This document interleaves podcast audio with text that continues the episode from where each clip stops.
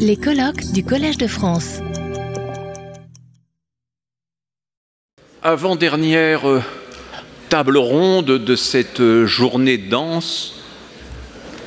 Pardon d'être le maître des horloges et parfois d'aller un peu vite sur des sujets que l'on pourrait approfondir, mais c'est aussi dans la conviction que de table ronde en table ronde, d'intervention en intervention, des questions reviennent, s'approfondissent, sont abordées sous des angles différents.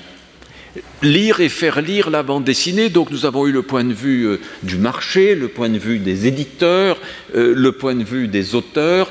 Euh, bien sûr, nous sommes tous des lectrices et des lecteurs de bande dessinée, sinon pourquoi serions-nous là? Mais certains le sont un peu plus que d'autres dans la mesure où ils créent ces médiations dont nous avons tant besoin au milieu de cette production euh, considérable, hein, qu'on la juge ou non euh, surproduction, mais euh, on a besoin de différentes médiations.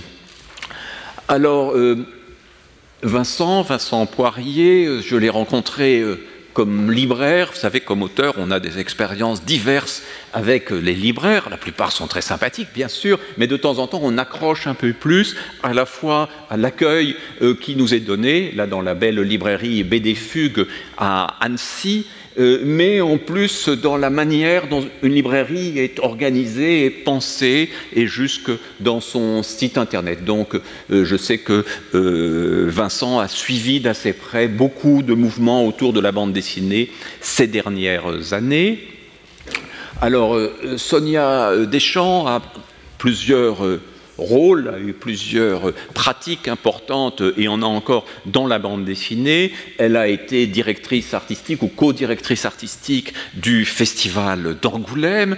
Euh, elle a monté euh, avec d'autres de très belles expositions, de très importantes expositions. Elle a animé de nombreux débats. Elle a aussi euh, aujourd'hui une pratique d'éditrice tout en continuant à assurer de la médiation.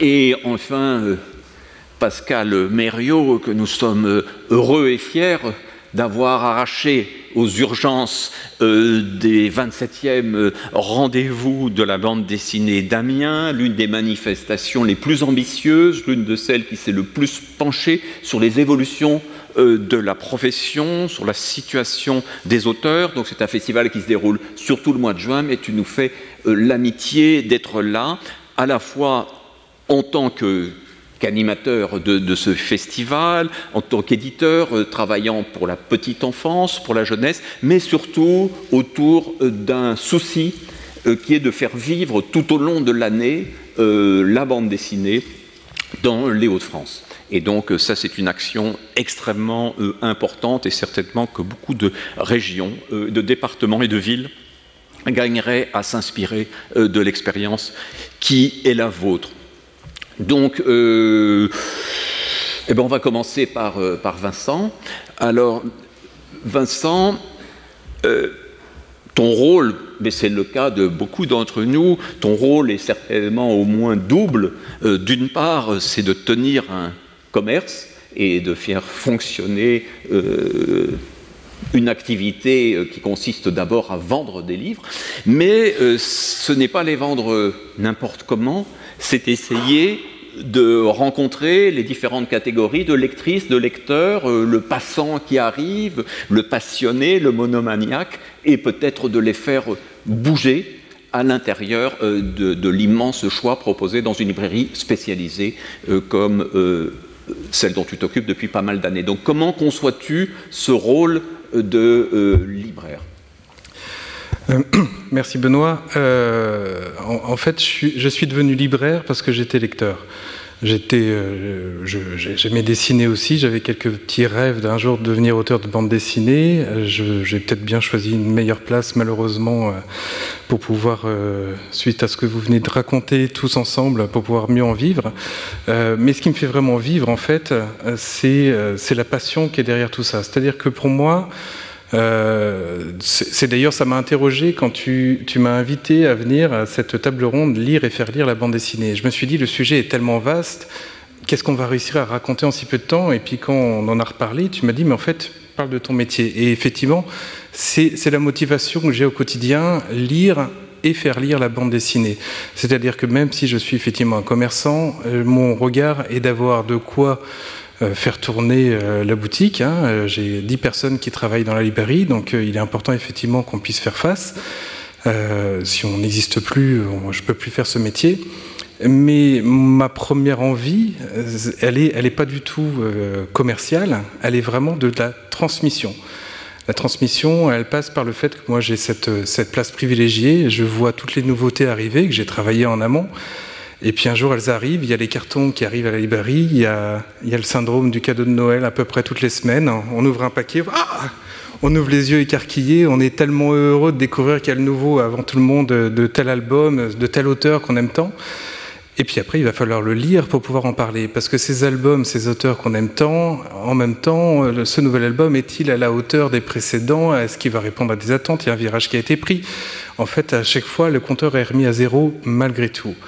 Donc, notre travail en tant que libraire, c'est effectivement cette euh, présence, évidemment auprès du lecteur, mais cette présence, elle doit être légitimée par notre capacité à l'accompagner, à lui répondre, donc évidemment, à d'abord commencer par lire les ouvrages. Lire l'ouvrage et autant que possible, lire autant, euh, autour pardon, de l'ouvrage lui-même. Euh, ce que ça rappelle aujourd'hui, ce colloque, c'est que la bande dessinée, c'est avant tout des auteurs, des éditeurs. Donc il y, a une histoire derrière ces ouvrages-là, c'est ce que j'adore moi quand je reçois des auteurs en dédicace, c'est cette rencontre, c'est arriver dans, j'ai envie de dire, les, les, dessous des cartes et découvrir qu'il y a vraiment il y a de l'humain derrière tout ça. Donc moi je rappelle régulièrement à mon équipe qu'on a un pouvoir de vie ou de mort sur les ouvrages et que derrière il y a des gens. Donc on se doit de les avoir lus, on a le droit de ne pas les aimer par contre, on a le droit de ne pas les conseiller, voire de les déconseiller carrément. Euh, mais notre, notre travail, il est euh, effectivement d'être l'ultime passeur alors ça fait un peu euh, l'ultime passeur. Non, il y a aussi, il y a, encore, il y a des bibliothécaires, il y a, des nouveaux modes de communication, les influenceurs, etc. Mais, mais cette étape-là, elle est quand même, elle est quand même extrêmement importante dans la chaîne du livre pour pouvoir effectivement faire que tout ça puisse continuer. Donc euh, effectivement, pas d'auteur, pas de livre, mais pas de libraire, pas de vente. Donc euh, tout doit être un petit peu associé. Donc, sans dire que je me sens investi d'une mission, je prends mon travail extrêmement à cœur. Je me suis toujours pensé passionné de bande dessinée. Je me suis découvert il y a quelques années, enfin j'ai compris il y a quelques années que ma vraie passion, c'était libraire. C'est un métier qui est, euh, est d'une richesse exceptionnelle, bon, qui est aussi un métier qui est de plus en plus un métier de manutentionnaire. Hein. Euh, mon kiné est ravi de me voir toutes les semaines, mais c'est un métier qui est vraiment celui où on va être en contact d'abord avec, euh, les, faiseurs, puis ensuite avec le lecteur, et on va avoir ce, ce rôle d'essayer d'associer le, le, bon livre avec le bon lecteur. Et euh, il y a un petit travail souvent de psychologue aussi qui est fait. Il y a des fois, il faut même un petit peu secouer un peu le, le, lecteur quand il arrive à la librairie et qui dit euh, bon bah moi j'aime tel BD, vous avez quoi? Sauf qu'on est tous pluriels, et c'est pas parce que oui, vous avez aimé lire Largo Winch que vous allez lire que du Largo Winch bis, loin de là. Donc souvent, je tourne un petit peu autour du pot. Qu'est-ce que vous aimez qu'on vous raconte comme histoire? Qu'est-ce que vous aimez lire comme roman? Qu'est-ce que vous aimez lire Qu'est-ce que vous aimez regarder comme film, comme série aussi, puisque c'est quelque chose qui se fait de plus en plus. Et puis là, les gens s'ouvrent de plus en plus aussi, en finalement révélant à quel point leurs goûts sont euh, extrêmement variés, là où ils disent bah, Moi, je suis un lecteur de, de ça et de ça. L'étape 2, après, c'est des fois de leur faire passer le cap du dessin. Quand je suis arrivé à la librairie, donc ça fait 23 ans maintenant que j'y travaille, je suis arrivé en 2000, j'avais une importante culture, à mon sens, de bande dessinée, et pourtant j'avais encore tout à découvrir. À l'époque, un de mes collègues me dit Faut que tu lises ça. Il me pose un bouquin comme ça, et je lui dis Non, mais attends, ton truc là, c'est quoi là? C'est en noir et blanc, le dessin au premier abord, pas plus que ça, ça parle de quoi? Bon, je rentre, je lis, je reviens le lendemain, les yeux encore euh, qui pétillaient. Je venais de lire Pilule bleue de Frédéric Peters et j'avais eu une expérience de lecture extraordinaire. Et là, je me suis dit, il faut vraiment que j'arrive à faire ça toute ma vie, transmettre ça, ce livre que j'avais pas envie de lire, et faire revenir les gens en disant c'était incroyable, qu'est-ce que vous avez d'autre?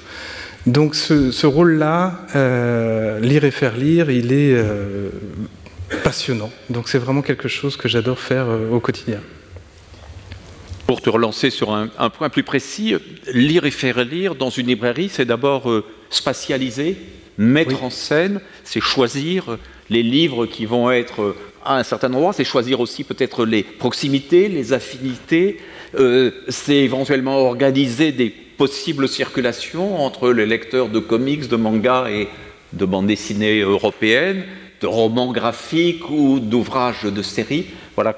Est-ce que, cet aspect de, mise en scène est quelque chose que vous réfléchissez collectivement euh, et est-ce que ça joue un grand rôle dans la mise en avant d'un ouvrage? En fait, c'est déterminant. Le pouvoir de vie ou de mort que je citais tout à l'heure, il est, il est, beaucoup là-dessus, avant tout. Euh, effectivement, il y a, je pense au bas mot, on a beau se dire le libraire et puis imaginer le libraire qui conseille tout, etc. En réalité, je pense que beaucoup de gens qui rentrent dans les librairies ont très envie de chercher eux-mêmes. Ils ont envie de fouiller, surtout une librairie de bande dessinée, c'est un premier contact immédiat avec un dessin. Des romans, c'est plus abstrait, on a peut-être plus besoin de se faire accompagner, mais là, il y a un premier rapport immédiat qui est très personnel, très intime, avec une couverture, un dessin, on l'ouvre, on le sent, on le feuillette. Et ce rapport-là, euh, je, je, peux comprendre que pour beaucoup, beaucoup, beaucoup de notre clientèle, cela prévaut à nos conseils. Donc, il faut trouver des astuces pour leur donner l'impression qu'ils ont trouvé tout seuls. C'est-à-dire qu'effectivement, théâtraliser un petit peu la, la, librairie, faire des zones euh, qui vont être... Euh, bah, à l'entrée, il y a un énorme podium. C'est le podium que j'appelle l'achat immédiat. Il y a le nouveau, je réfléchis pas, tiens, ça c'est ma série, je prends et je sais que je le veux. Et puis à l'arrière, les zones sont par genre. Donc on a le coin du polar, on a le coin du comics, on a le coin érotique aussi évidemment, on a l'historique, on a le fantastique, la fantaisie, la science-fiction, le coin jeunesse, qui n'est pas aussi grand que ce que les gens imaginent quand ils pensent bande dessinée. Non, effectivement, c'est quand même avant tout pour adultes. Les romans graphiques indépendants, humour. Enfin, je ne vais pas tous vous les citer. Le manga, évidemment, a même doublé de taille il y a deux ans. Euh, mais on fait une sorte de jeu de piste dans la librairie et dans les zones principales, il y a le coin des coups de cœur. C'est-à-dire que quand vous rentrez dans la librairie, quand vous passez les premières zones de couloir avec les produits dérivés qui sont finalement un peu plus là pour habiller, vous arrivez, vous avez un énorme mur des coups de cœur. Donc vous ne savez pas encore ce que vous voulez, mais vous allez commencer par celui-là. Parce que vous dites, OK, on a présélectionné pour moi des choses, et puis, euh, et puis après, effectivement, on essaie de faire des connivences de genre, de, centres d'intérêt qui, euh, qui peuvent aussi effectivement être ceux des lecteurs. On essaye aussi, même de manière encore très différente, hein, associer les couvertures euh, en respectant par exemple une règle toute simple, les couleurs complémentaires. On met pas trois couvertures bleues à la suite, elles s'invibilisent. Donc on met une couverture bleue, une couverture rouge, une couverture verte. On peut là effectivement un petit peu plus varier et faire que les unes et les autres vont avoir leur, euh, leur existence un peu plus individuelle. Et puis effectivement essayer régulièrement de mettre en rappel d'autres albums du même auteur ou de la série directement derrière la pile. Comme ça le lecteur qui va peut-être pas regarder tout de suite cette couverture dont il ne sait rien, va d'abord voir celle qui reconnaît de cet album qu'il a tant aimé, et faire le lien avec Ah, c'est le nouveau. Donc toutes ces petites choses-là, elles vont effectivement aider un petit peu. On s'est aussi fait une petite, euh, petite nouveauté il n'y a pas très longtemps, qui n'est pas une révolution. Hein. On s'est fait caricaturer, avec plus ou moins de bonheur, euh, par Michael Sanlaville, un des auteurs de La Semaine, qui est un caricaturiste. Euh, incroyable. Bon, il a tendance à faire les gens un peu baveux avec la morvonnée. On lui a juste demandé d'éviter cette petite particularité-là. Par contre, il a été sans concession pour nos têtes. Alors, on n'assumait pas toujours tous notre tête, mais ça nous est tellement rire de voir celle des collègues que finalement, on a tous euh, validé. On a mis nos petites bouilles sur les ouvrages avec marqué lu et approuvé par. Eh ben, je pense que au bas mot, il y a 10% de ventes supplémentaires qui sont faites juste pour ça parce que les gens savent que c'est lui approuvé, mais pas que parce qu'il y a la caution, mais aussi parce qu'ils savent à qui en parler.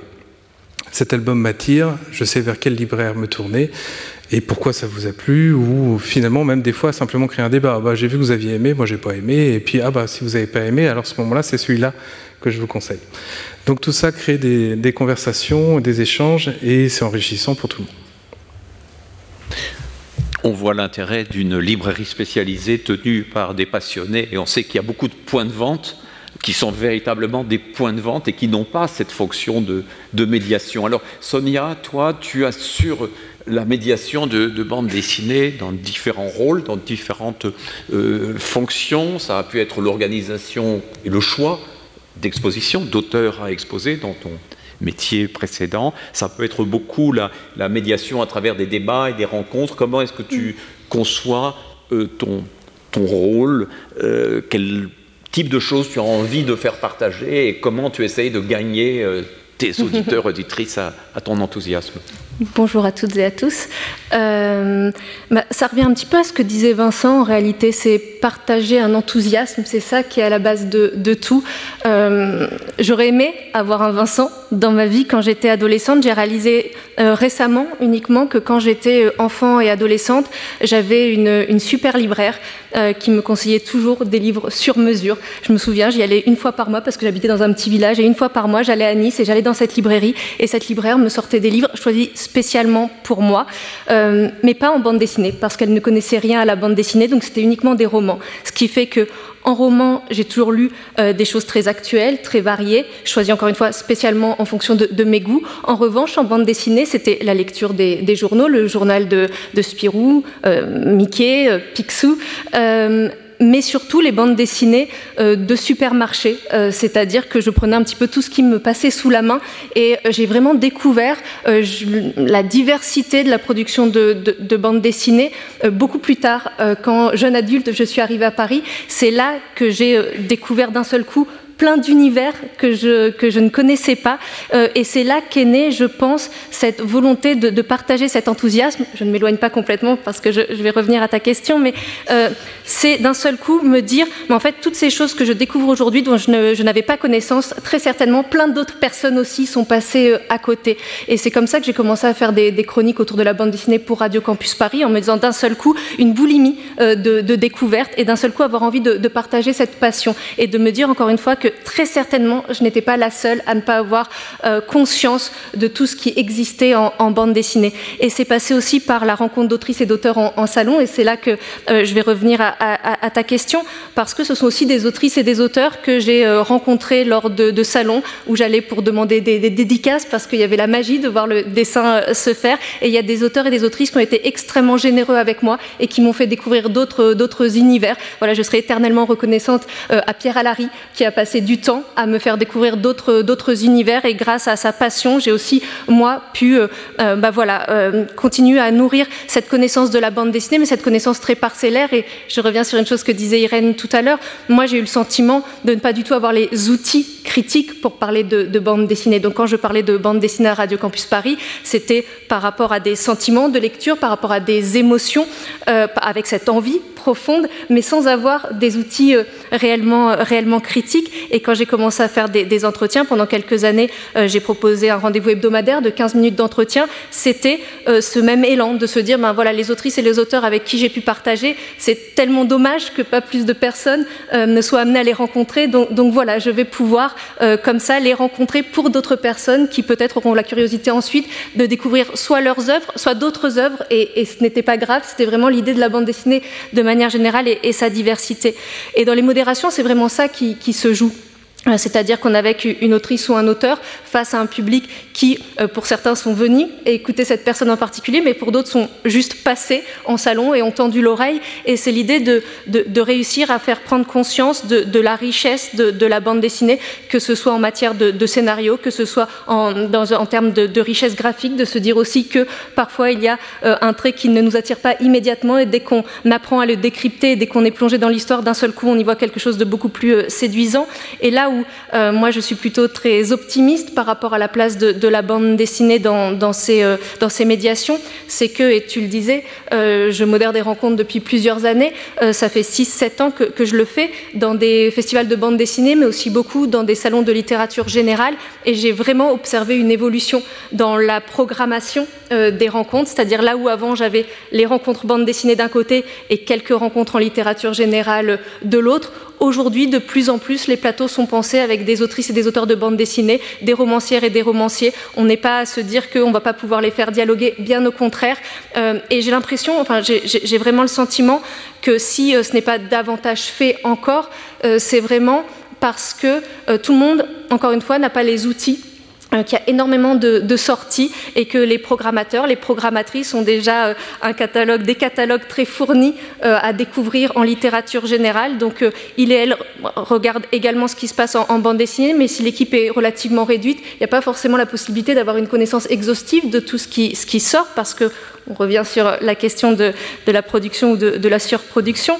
Euh, mais voilà, j'ai l'impression qu'il y a vraiment cette, curiosité de la part des programmateurs et des programmatrices. Et j'ai un, autre exemple tout bête qui est que euh, il y a quelques années, euh, tu évoquais le Centre Pompidou et la BPI. Euh, il y a quelques années, j'ai eu l'occasion d'aller à la BPI pour une rencontre autour des questions de jeunesse parce que je travaillais dans une association qui menait des ateliers d'écriture avec les, jeunes et j'ai rencontré euh, Marion Loire euh, qui travaillait à la BPI à l'époque et on a beaucoup parlé de, bande dessinée. Et donc j'ai ensuite été regarder à la BPI en me disant mais j'ai rarement vu des événements autour de la bande dessinée et j'ai été voir la programmation et effectivement je me suis dit ben, c'est quand même dommage qu'il y ait que rarement des rencontres autour de, la bande dessinée. je me suis dit ben, pourquoi ne pas tenter? Donc j'ai envoyé un message voilà, en disant que j'avais remarqué qu'il n'y avait pas grand-chose autour de la bande dessinée, que peut-être que c'était volontaire, mais qu'en tout cas, si la volonté était euh, de faire des propositions en ce sens, moi, je serais très heureuse euh, d'accompagner ça et de réfléchir à ce qui pourrait être mis en place. C'était il y a sept ans, on a créé les jeudis de, la bande dessinée. Il y avait quatre rendez-vous par, euh, par an, puis six, puis dix, puis douze, jusqu'au Covid, où là, on reprend lentement. Mais il y a vraiment, je pense, une curiosité, une, volonté, et je pense qu'on a vraiment besoin que les personnes qui ont une connaissance du milieu de, la bande dessinée n'hésitent pas à échanger avec celles et ceux euh, qui euh, connaissent peut-être un petit peu moins bien, mais qui auraient vraiment envie d'aller vers ça. Et désolé, j'ai été très longue.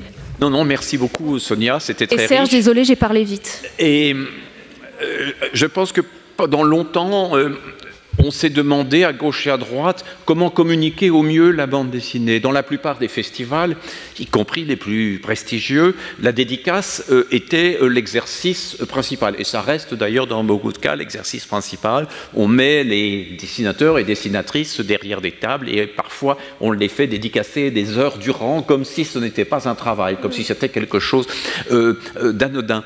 Dans d'autres cas, on les fait dialoguer, et parfois au milieu d'écrivains, mais en oubliant un peu la composante visuelle. Et à ce moment-là, il arrive que des autrices et des auteurs se sentent démunis et n'aient pas l'impression de bien communiquer euh, leur travail. je pense qu'une des choses euh, qui t'a importé, euh, Pascal, depuis longtemps, c'est de se dire, si on invite des auteurs, si on les fait intervenir, on va essayer de trouver des formes neuves et porteuses euh, qui, au-delà de la dédicace ou de la signature, hein, différent, puisque la dédicace, c'est le cas où il y a un petit dessin, ou parfois un grand dessin, parfois une aquarelle, euh, et parfois presque une peinture chez des, jeunes qui ont le, temps, d'autres fois une simple signature, mais souvent euh, on en sort avec une forme de, de, frustration.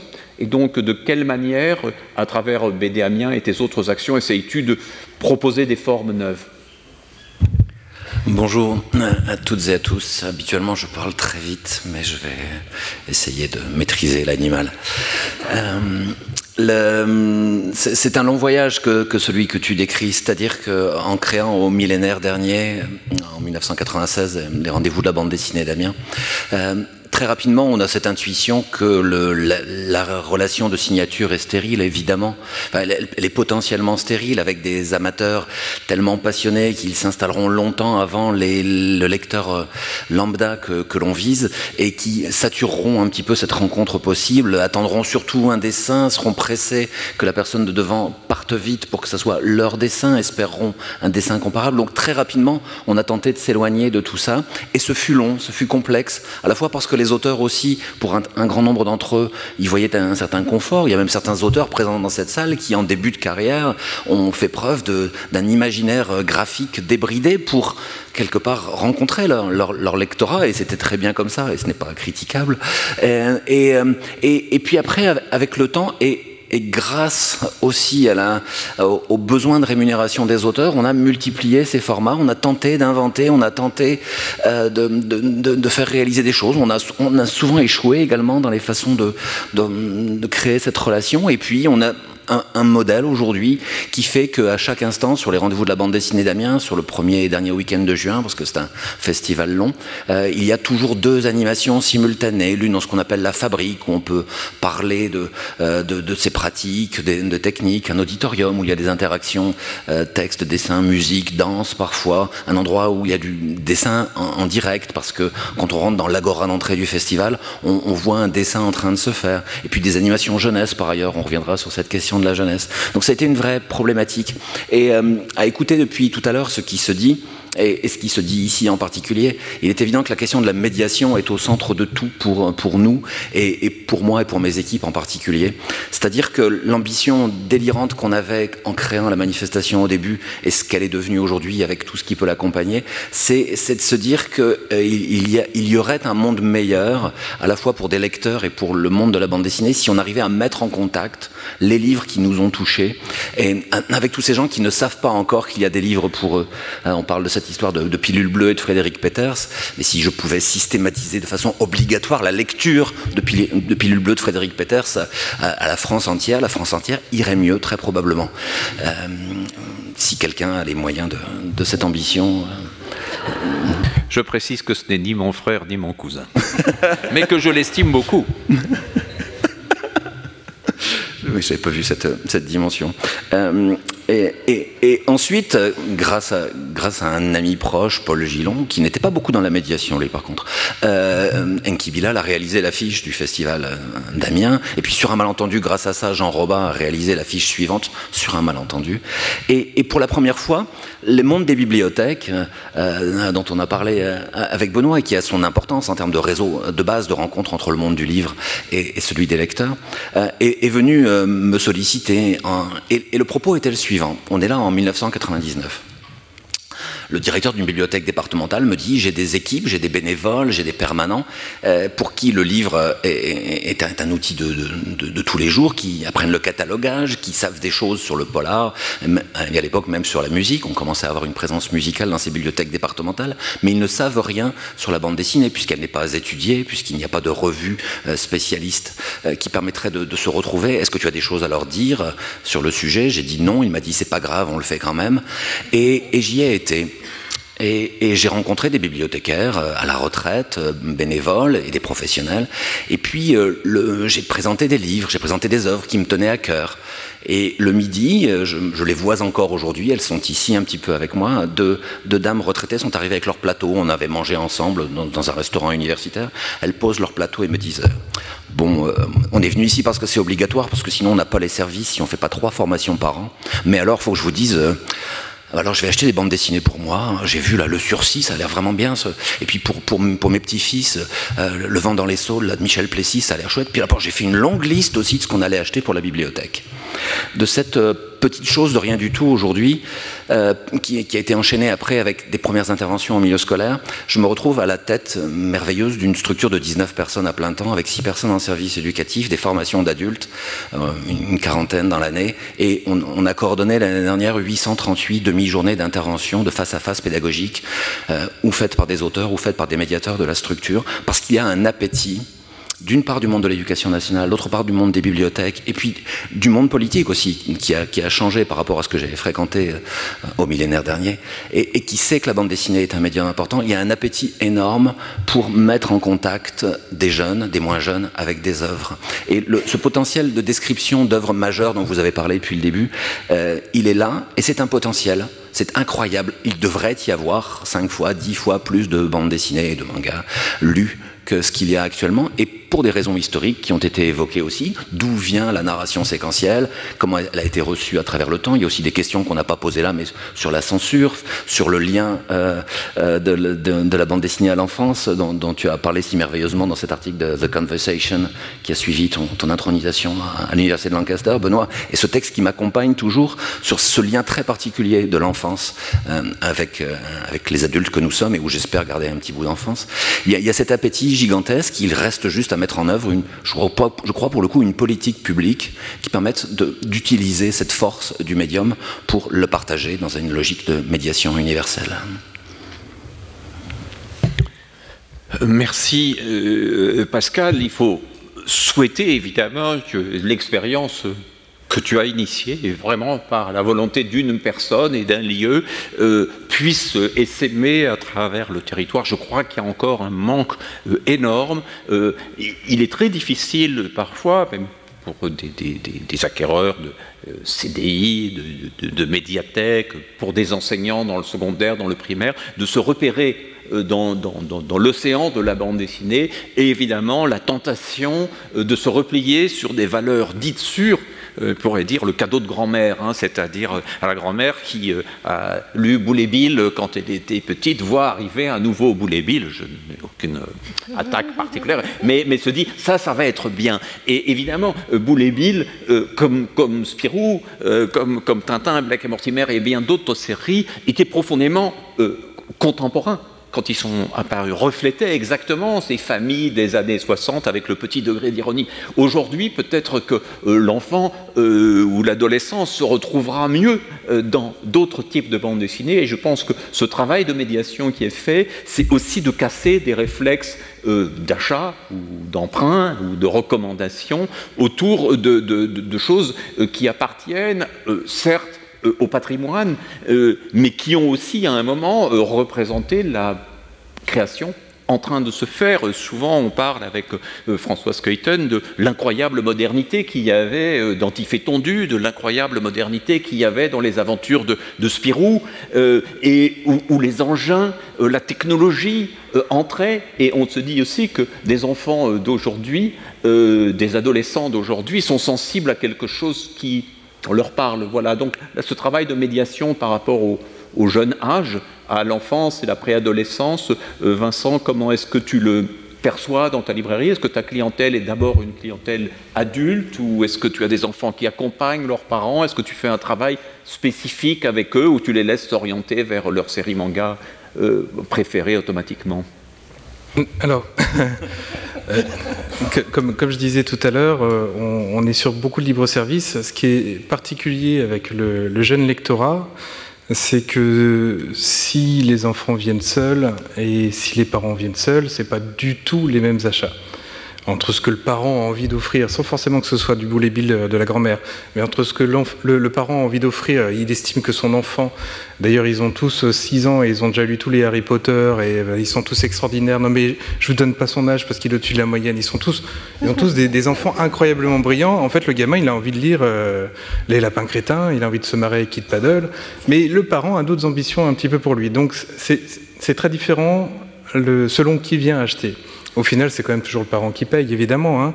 Mais euh, si l'enfant est là, il y a des fois, je peux, passer 10 minutes à conseiller des chefs-d'œuvre. Euh, je, vois bien qu'avant même que j'ai commencé, il a déjà choisi. Euh, il voulait Anatole la tuile et je peux dire tout ce que je veux, il veut Anatole la tuile.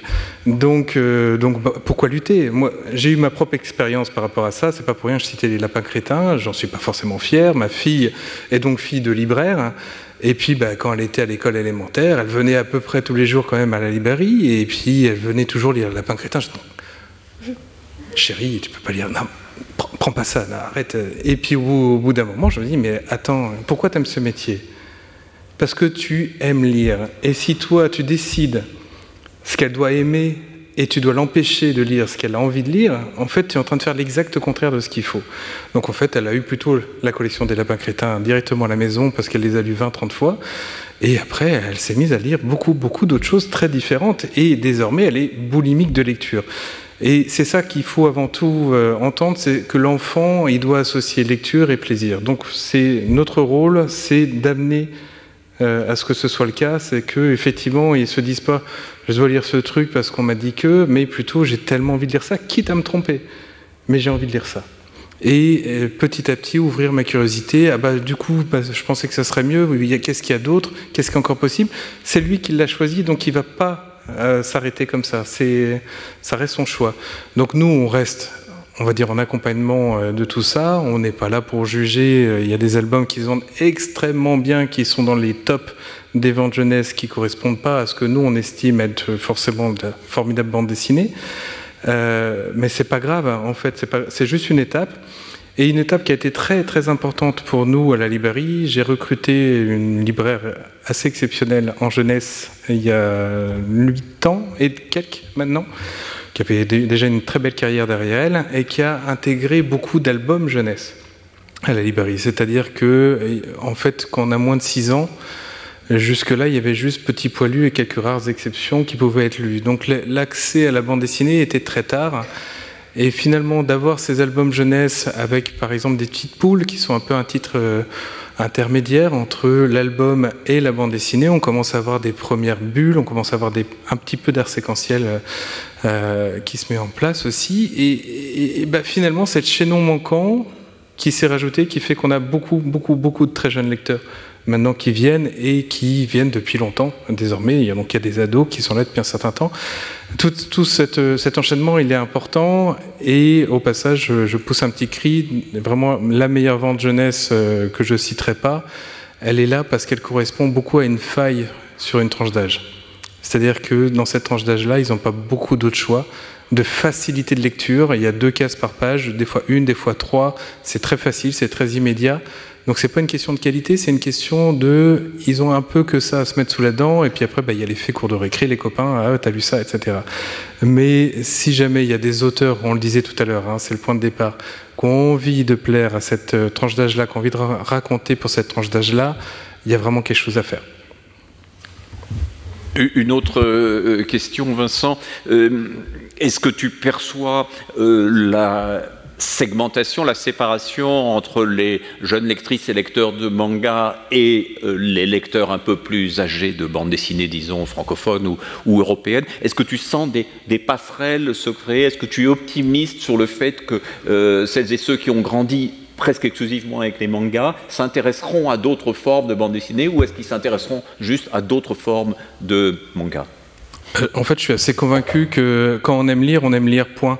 Donc euh, quand on a, fini ado les, les shonen, on a envie d'autre chose. Euh, on, a adoré lire les Naruto, les One Piece, les Fairy Tail et autres, mais on a grandi, on a eu l'impression même d'en avoir lu tellement que ça se ressemble un peu tout, et j'ai envie de vibrer, j'ai envie de ressentir, j'ai envie de nouveauté. Donc ça va passer par ce qu'on appelle du seinen, par exemple, ça va euh, passer peut-être par des auteurs comme Taniguchi aussi, pourquoi pas qui eux sont passerelles entre la bande dessinée et le manga, mais quand on aime lire, on aime lire de manière générale. Donc euh, le, lecteur, à partir du moment où c'est quelque chose qui fait partie de son ADN, il restera pas forcément focalisé que sur un genre, bien au contraire. Le nombre de lecteurs de BD purs et durs que j'ai qui euh, me racontent avec quel amour ils ont lu Akira quand ils étaient plus jeunes, euh, il y a une porosité évidente. Donc après, euh, le manga fait lire une tranche d'âge qui ne lirait peut-être pas vraiment sans ça et qui là est boulimique de lecture grâce au manga, ou en tout cas le manga répond à quelque chose. Euh, donc, euh, donc en fait, c'est une chance formidable. C'est pas pour autant qu'ils liront que du manga plus tard, et si c'est le cas, c'est pas grave non plus. Mais je vais reprendre l'exemple de ma fille, désolé ma chérie. elle lit que du roman en ce moment. Elle a 14 ans, bientôt 15. Elle a un accès à la bande dessinée qui est monumental. Elle a un accès au manga aussi, et Dieu sait qu'elle en a dévoré. Mais elle est dans sa période roman. Elle lit que des romans. il lui en faut trois ou quatre d'avance pour être à peu près euh, à l'aise. Et ben voilà, on, est tous comme ça. On a nos périodes, nos cycles. On a besoin de découvrir, on a besoin d'autres choses. On a envie de, de, vibrer différemment selon les étapes de notre vie, selon nos découvertes, selon euh, l'enrichissement de notre culture. Donc euh, oui, les lecteurs de, jeunes lecteurs de manga liront euh, plein d'autres choses après s'ils aiment lire. Alors une question qui sera pour euh, Sonia et, pour Pascal, mais qui commence par une petite réflexion. face à cette production considérable de bande dessinée chaque année, les grands médias sont relativement peu présents. si nous prenons, je ne sais pas, le monde des livres, par exemple, euh, vous allez euh, voir chroniquer énormément de livres, euh, de, romans, de romans étrangers, d'essais, de livres d'histoire, mais il est rare qu'il y ait quelque chose sur une bande dessinée, ou alors sur une bande dessinée qui fait événement par l'énormité de, de, ses tirages ou par le sujet de société qu'elle évoque. c'est le cas d'autres quotidiens, c'est le cas d'autres hebdomadaires, sauf lors de scandales éphémères ou, lors de grands festivals, annuellement, on se dit on va faire quelques pages sur la bande dessinée. Il y a des, des journalistes parmi nous, certains qui font chaque semaine un travail utile, important pour faire découvrir l'une ou l'autre bande dessinée, mais on peut dire que, grosso modo, les grands médias, et particulièrement la télévision, n'aident pas à s'orienter euh, dans euh, cette production et surtout à faire découvrir euh, que depuis Johan Sfar, Riyad Satouf, Catherine Meurice et quelques autres, il y a eu aussi de nouvelles choses et de nouvelles tendances. Qu'est-ce que vous imagineriez dans vos rôles respectifs d'animateur ou de responsable de festival Quelles sont les médiations qui vous semblent aujourd'hui utiles pour faire accéder euh, une nouvelle génération de, talents à la visibilité Vaste question. Oui. Euh, moi, je sais que en ce moment, je réfléchis beaucoup à comment amener justement la bande dessinée là où elle n'est pas. Euh, alors ça passe par, je suis conseillère littéraire d'un petit événement littéraire où jusqu'à présent il n'y avait qu'une autrice ou un auteur de bande dessinée invité par an. Cette année, c'était ma première édition. J'ai invité six auteurs, autrices de bande dessinée euh, et les personnes n'ont pas fui. Euh, le public était, était nombreux et, présent. Euh, donc voilà, c'est comme ça, par par les, lieux dans lesquels on est engagé euh, qu'on réussit à faire passer ça. Et ensuite, moi, c'est vraiment, je réfléchis beaucoup à comment, notamment avec la casquette éditrice euh, que, tu mentionnais, je publie quatre livres par an. Les premiers titres sont sortis l'année dernière. Et je me dis comment est-ce que je m'affranchis justement, non pas des médias, parce que c'est très important et je suis très heureuse quand, les médias parlent de, de, ces titres, mais comment est-ce que je fais en sorte que ces titres aillent directement à la rencontre des uns et des autres? Alors ça passe par les libraires, évidemment, ça passe par les les bibliothèques, les bibliothèques évidemment. Et de plus en plus, je me dis euh, qu'il faut réussir, et je reviens à cet enthousiasme euh, partagé, euh, c'est aller à la rencontre des gens. Et je me suis dit, mais pourquoi est-ce que tu commences pas? Tu habites à, Montrouge, va voir la médiathèque de, Montrouge pour leur proposer de, faire quelque chose. Et on va faire une exposition à la rentrée. Ça va être toujours à Montrouge. Va voir la mairie de Montrouge, peut-être qu'il y a des choses à faire avec le, service culture. Et effectivement, on se dit, on réfléchit beaucoup avec le directeur de l'événementiel à comment amener la bande dessinée dans l'espace public, parce que les gens poussent pas forcément à la porte des institutions. Donc comment est-ce qu'on peut amener peut-être dans les jardins de la ville ou, ailleurs la bande dessinée? Et moi j'essaye vraiment ça, euh, c'est-à-dire d'essayer d'amener aussi à éduquer euh, au, dessin, à, l'image, mais, de manière euh, indirecte. Je donne un, autre exemple. je fais des ateliers radio et il se trouve que j'ai fait une, série d'ateliers avec une association qui s'appelle Making Waves autour de, la sexualité avec des jeunes collégiennes où l'idée c'était de recueillir leurs questionnements et d'aller ensuite leur apporter des réponses à travers des entretiens menés avec des professionnels de, santé. Et à partir de là, vous allez me dire quel rapport avec la bande dessinée, euh, je me suis dit, mais c'est très bien d'imaginer ces, capsules audio, mais comment est-ce qu'on fait en sorte que euh, les, jeunes filles euh, écoutent ces capsules audio? Faut qu'il y ait quelque chose qui passe par, l'image dans, un premier temps. Et donc j'ai demandé à l'association s'il y avait un petit budget pour payer une dessinatrice de bande dessinée pour qu'elle puisse réaliser des illustrations qui permettent de rentrer dans les sujets évoqués par les, différentes capsules audio. Et, pour moi, tout ça participe de, quelque chose qui est dans, dans, l'idée d'habituer euh, les, publics à l'image et d'un seul coup que ça fasse partie euh, de quelque chose qui est là au quotidien, en dehors des bibliothèques, en dehors des, librairies, qui va amener à une certaine forme de, curiosité. Donc je n'ai pas de, réponse réellement. Euh, c'est vrai que j'ai fait ça de manière très, très empirique en essayant à chaque fois de voir comment est-ce que on peut transmettre en direct quelque chose parce que je suis persuadée que c'est ça qui est important et je suis contente de publier uniquement quatre bandes dessinées par an et de pouvoir le faire, c'est aller à la rencontre des gens, parler des titres, parler des autrices et des auteurs et faire en sorte de, partager cet enthousiasme-là. Et ensuite, par rapport aux médias, euh, c'est vrai que c'est toujours compliqué s'il y a un rédacteur ou une rédactrice en chef euh, à qui on propose des sujets qui ne, les valident pas. Tout ce qu'il faut espérer, c'est que les journalistes spécialisés ne s'épuisent pas à proposer des choses qui ne sont jamais validées et continuent toujours à proposer, parce qu'il y a toujours des sujets qui finissent un petit peu, un petit peu par, euh, par passer. moi, j'ai travaillé quelques années à Europe 1. Alors je suis très heureuse parce qu'aujourd'hui il y a Sébastien Bordenave qui fait beaucoup de, chroniques bande dessinée à l'antenne, mais, à l'époque c'est vrai que quand je disais ah, bah, ce serait bien de mettre davantage de, de bande dessinée, on me disait oui oui évidemment, et il n'y avait jamais rien, et le seul moment où je pouvais parler de bande dessinée, c'est quand le monsieur cinéma dans la chronique de 23h15 en direct le mardi n'était pas là, où on me disait Sonia, est-ce que tu voudrais pas parler de bande dessinée? On pense que c'est hyper important. Donc d'avoir quelqu'un qui pouvait faire ça en direct à 23h15 sans être payé, d'un seul coup, ça devenait très important de parler de, bande dessinée. Donc c'est vrai que c'est compliqué, mais je pense qu'il faut continuer, qu'il va de plus en plus y avoir des personnes qui seront euh, à même de parler de, bande dessinée, qui proposeront aux rédactions des, sujets autour de la bande dessinée, et que petit à petit, euh, on pourra e-, effectivement avoir de plus en plus de place euh, pour la bande dessinée dans les médias. Merci. Merci euh, Sonia. Euh, je te laisse conclure, Pascal, sur euh, ton ambition pour les prochaines années. Ah oui, il ne faut pas que je conclue sur cette question des médias, parce que ce serait un peu triste. Moi, c'est une histoire qui m'attriste l'idée que des rédactions en chef pensent que c'est un sous-sujet parce que parce qu'ils ont des vieux souvenirs de leur sous-culture en bande dessinée d'autrefois. Alors ces générations vont changer, elles vont passer comme elles sont passées dans l'éducation nationale.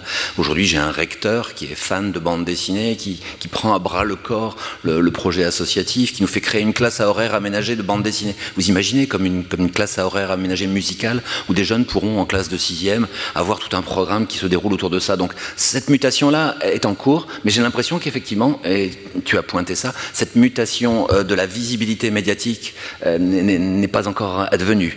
Ça, me fait penser à la, dimension universitaire qui était évoquée tout à l'heure. Je pense qu'il n'y a pas assez de monde qui sait assez bien parler de ce qu'est réellement la bande dessinée. Aujourd'hui, on aborde la bande dessinée par c'est une adaptation littéraire, ça fait l'objet d'une adaptation au cinéma, c'est un sujet de société, par, par, toutes ces choses qui ne sont pas elles-mêmes. La capacité à parler d'une fiction pure, euh, ça échappe effectivement aujourd'hui beaucoup à, ces logiques médiatiques.